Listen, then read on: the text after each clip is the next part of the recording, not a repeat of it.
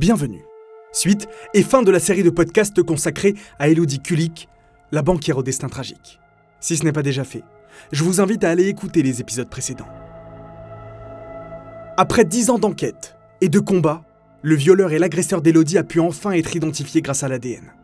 Mais décédé en 2003, Grégory Villard, c'est son nom, ne sera jamais jugé pour les actes qu'il a commis. Un homme avec le cœur sur la main, disent ses proches. En réalité, il était menteur, magouilleur, voleur et coureur de jupons. Sa femme, à l'époque du meurtre d'Élodie, n'arrive même pas à prononcer son nom. Devant les gendarmes, elle l'appelle l'autre, ou encore le géniteur de mon fils. Il l'a trompée à plusieurs reprises, la battait et ne s'occupait jamais de son enfant. Quant aux circonstances de sa mort, elles sont troublantes. Sur une route en ligne droite, il se serait déporté sur la voie de gauche et aurait foncé à toute vitesse sur un poids lourd arrivant en face de lui. Suicide ou accident, nul ne le sait. Très rapidement, les gendarmes s'intéressent à la bande d'amis de Grégory dans l'espoir d'identifier le ou les complices de l'enlèvement et du meurtre d'Elodie. Des hommes fans de voitures et de motos, portés sur la bouteille et souvent mêlés à des histoires louches. Trois d'entre eux meurent en 2008 dans de mystérieuses circonstances. Eric, par exemple, a été retrouvé dans un canal, sans eau dans les poumons, mais avec des traces de coups sur l'ensemble du corps et le foie éclaté. Un passage à tabac sûrement. Les gendarmes retrouvent ainsi plus de 65 personnes proches de Grégory. Certains sont mis sur écoute et quelques semaines plus tard, sept d'entre eux sont placés en garde à vue. Dans l'espoir de provoquer un électrochoc, ils leur font écouter l'enregistrement laissé par Elodie en appelant les pompiers. Cinq d'entre eux reconnaissent la voix d'un homme. Ils l'identifient formellement. C'est Willy Bardon, l'un des sept hommes déjà en garde à vue. Ce grand ami de Grégory est alors immédiatement mis en examen pour enlèvement, séquestration, viol en réunion et meurtre.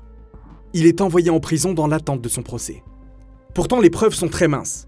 Le juge d'instruction a pris sa décision en se basant sur les seules déclarations des hommes entendus et qui ont reconnu sa voix. Willy admet qu'elle lui ressemble, mais assure que ce n'est pas lui. En 2014, ses avocats arrivent à le libérer sous bracelet électronique dans un premier temps, puissant. Mais rien n'y fait. Même si les preuves sont quasiment inexistantes, les juges d'instruction décident de renvoyer Willy Bardon devant la cour d'assises et de laisser un jury se prononcer sur sa culpabilité. Son premier procès s'ouvre le 20 novembre 2019 et les témoins se succèdent à la barre, le but étant d'établir le profil de l'accusé. Son ex-femme parle d'un homme alcoolique, violent, mais d'un très bon père. Puis vient le moment d'écouter le fameux enregistrement, qui depuis le début est l'un des éléments principaux de cette affaire. Comme à chaque fois, personne n'entend la même chose. Sa fiabilité est même mise en cause par un expert venu témoigner à la barre. Cependant, là encore, six témoins confirment qu'ils ont reconnu et reconnaissent toujours la voix de Willy Bardon. Accusé, il clame son innocence. Et même si aucune preuve scientifique ne vient confirmer sa culpabilité, le jury suit son intime conviction et le déclare coupable d'enlèvement, de séquestration et de viol. À l'annonce de sa peine, 30 ans de réclusion criminelle, Willy sort de sa poche un cachet de thémique, un pesticide, et l'avale. Il vient de tenter de se suicider en plein milieu du tribunal. Emmené d'urgence à l'hôpital, il est sauvé in extremis.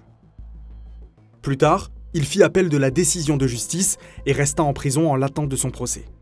Mais ses avocats firent plusieurs demandes de remise en liberté, car selon eux, toute personne en attente de jugement est présumée innocent. C'est dans la loi.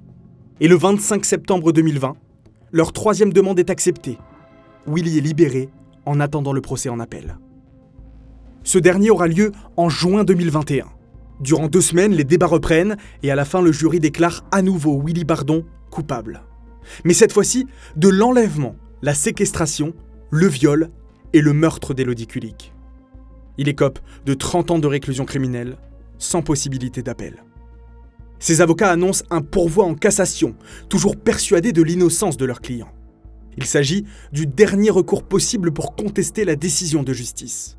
Si la Cour rendait un arrêt de cassation, elle pourrait alors faire rejuger l'affaire ou même l'annuler totalement.